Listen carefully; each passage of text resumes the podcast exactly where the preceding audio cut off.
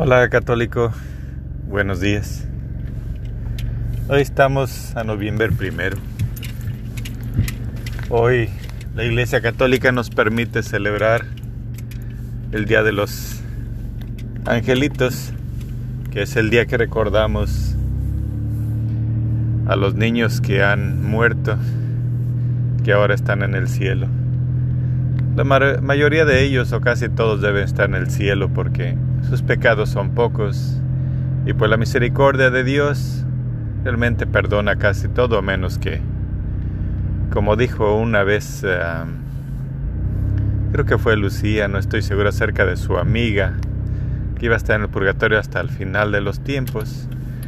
Pues eso es mucho tiempo, pero pues solamente Dios sabe. Eh, yo te voy a recordar hoy a un sobrino mío realmente, un niño que cuando nació de mi hermana era un niño precioso, pero aparte de precioso, era tan noble, tan buena gente, era un amor completamente de Dios. Era una sonrisa, una bondad, unos ternura, Mm, ¿Qué te puedo decir? Es, era algo tan maravilloso. Le decía yo a mi hermana, dámelo, yo te lo cuido. Yo ya tenía los míos, pero este niño, a pesar de... era una belleza humana físicamente, pero en su alma también era una hermosura grande. Mas sin embargo su hermano mayor, que le ganaba con un par de años, también era una, es una persona físicamente hermosa, tal vez más hermosa que este muchacho.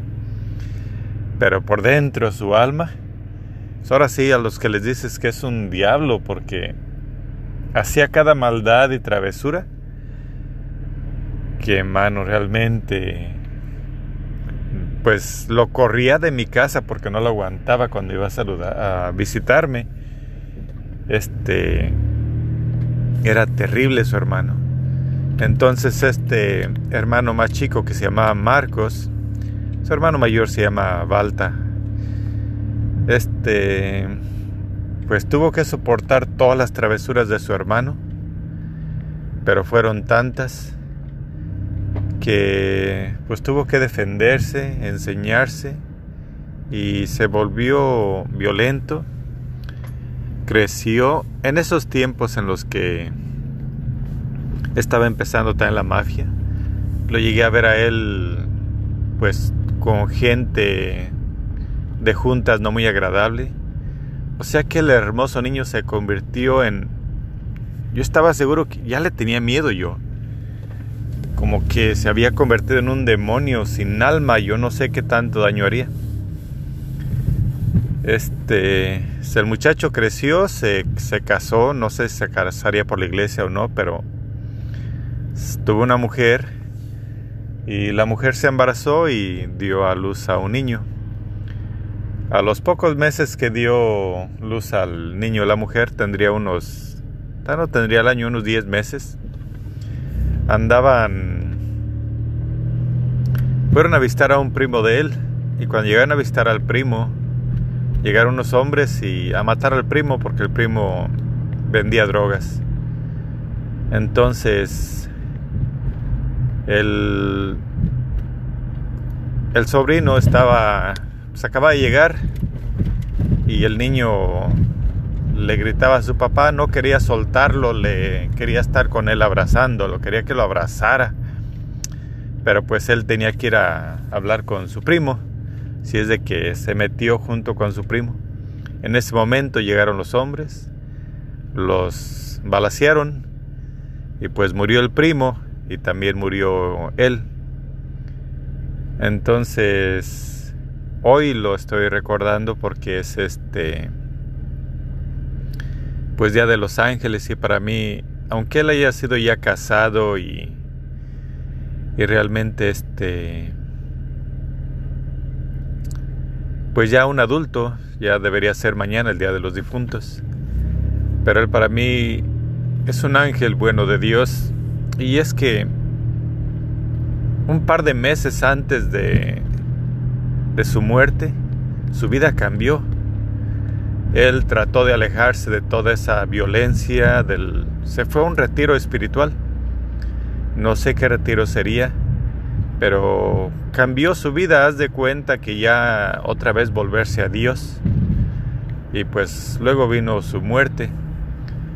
Yo para mí, te digo antes, yo lo consideraba perdido, pero como que Dios nos da la oportunidad a todos. Y especialmente, pues hay algunos niños que son de, de Dios y crecen, pero el clima en el que nacemos es tan duro, tan fuerte, que nos arranca el alma y solamente la voluntad de Dios nos puede este regresar su amor para que confiemos en él. Y pues en la memoria de ese sobrino mío, hoy te comparto estas palabras para que si estás en esa situación en la vida en que tu vida está llena de odio y de rencor porque pues no te dan otra opción. Es lo único que conoces. El odio y la violencia. Si algún día le perteneciste a Dios, pues regresa a Dios, cambia a Dios. Su hermano mayor, Baltasar, digo que está vivo, pero él dejó de hacer travesuras como a la edad de 12 o 13 años. Empezó a cambiarse, a ser un buen niño, un buen muchacho. Se porta bien, es mucho menos violento que lo que era su hermano. Este es una persona muy agradable. Yo sé que en su niñez pues tal vez le pertenecía al diablo o realmente son travesuras, yo no sé, pero ahora es una buena persona. Y pero este muchacho te digo, yo le tenía miedo solamente la voluntad de Dios que le dio tiempo en pensar en el amor un poquito. Y pues hoy mi esposa puso al altar a los difuntos y puso el cuadro de él allí. Es la foto que pongo en este podcast. Este, nosotros ponemos un vaso de agua en el rosario y a veces el agua le salen unas burbujitas y nosotros creemos que son bendiciones de, de Dios. Hoy empezaremos el rosario de la rosa mística porque lo rezamos 13 días y este hoy será el día primero pero en las aguas de estos vasos que colocamos de nuestros difuntos todos tienen burbujitas. Yo quisiera entender que son bendiciones y alegrías y mensajes de Dios, pero no los entiendo, no sé realmente su significado. Es nomás una esperanza para mí, al igual que el agua que tomo después del rosario. La pongo antes del rosario y rezamos el rosario y luego me tomo el agua.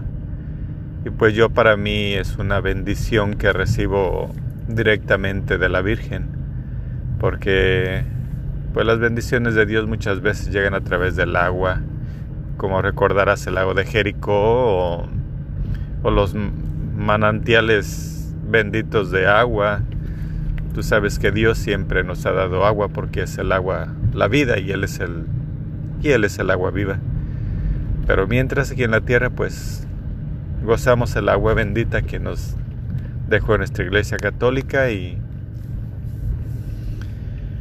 pues que tengas buen día y, un recordatorio a todas las almas infantiles que ya han regresado con Dios.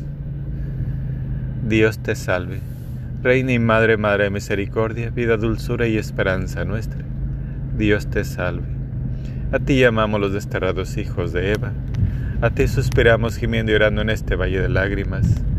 Ea pues, Señora abogada nuestra Vuelve a nosotros esos tus ojos misericordiosos, y después de este destierro, muéstranos a Jesús, fruto bendito de tu vientre, oh clemente, oh piadosa, oh dulce siempre Virgen María.